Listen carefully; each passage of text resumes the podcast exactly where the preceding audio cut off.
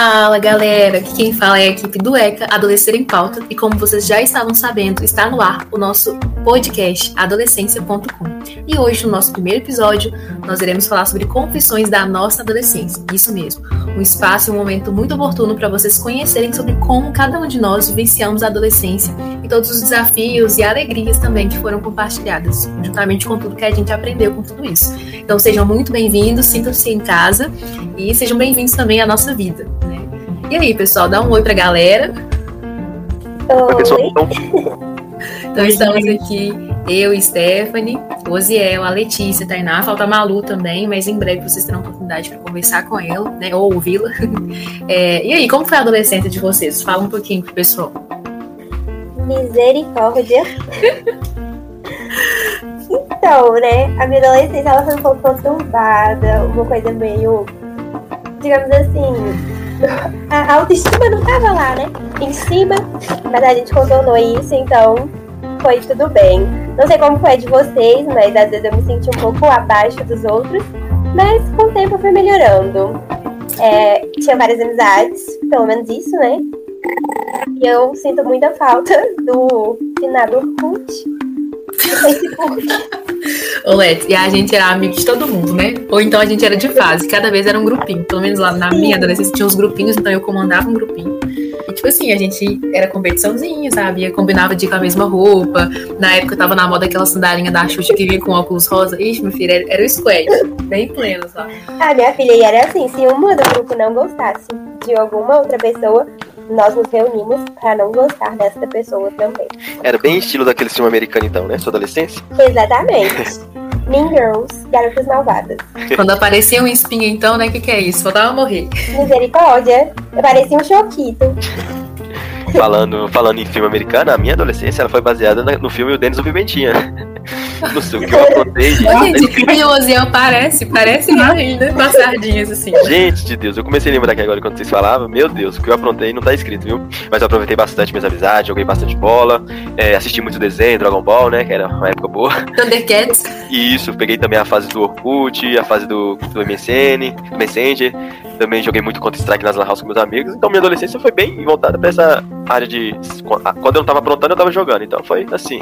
Ele é tão nerd, joga Counter-Strike e LOL até hoje, tá? Você É. entender, né, que, tipo assim, é, a gente parece que tá falando de mil anos atrás. Não que a gente não esteja tão velho, né, gente? Assim, todo mundo muito novinho, né, o Zé? Porque o Zé ia na Lan House, né? Vocês nem sabem o que, que é isso hoje.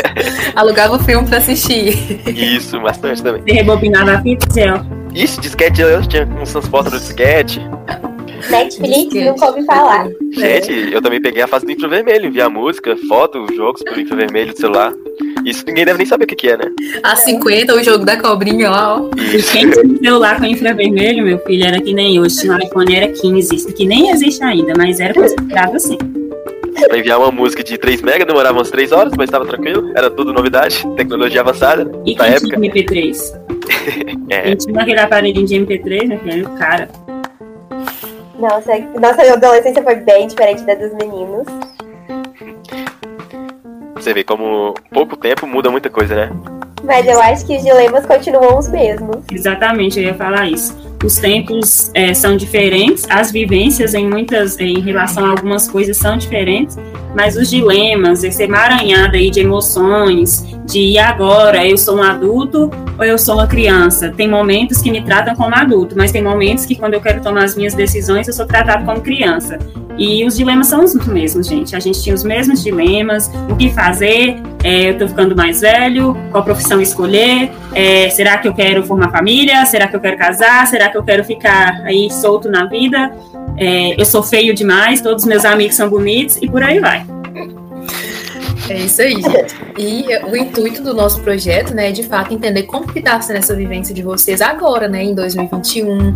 É, lógico, a gente vai con- encontrar algumas semelhanças. Ou, por exemplo, hoje vocês não tem mais o Orkut, nem o Medsegue, né? A gente tem o Instagram, o Facebook. Então é uma outra. Deu uma evoluída, uma melhorada. Como que é a relação disso hoje com vocês? Como é a relação com os pais, né? A gente vai encontrar muitas semelhanças, como eu já disse, mas também a gente vai encontrar muitas divergências, e é isso que a gente quer entender, como vocês têm lidado com tudo isso. Sim, eu acredito que em todos os quesitos, né? tanto na, no desenvolvimento de você com você mesmo, tanto nas amizades, vai ser muito bacana.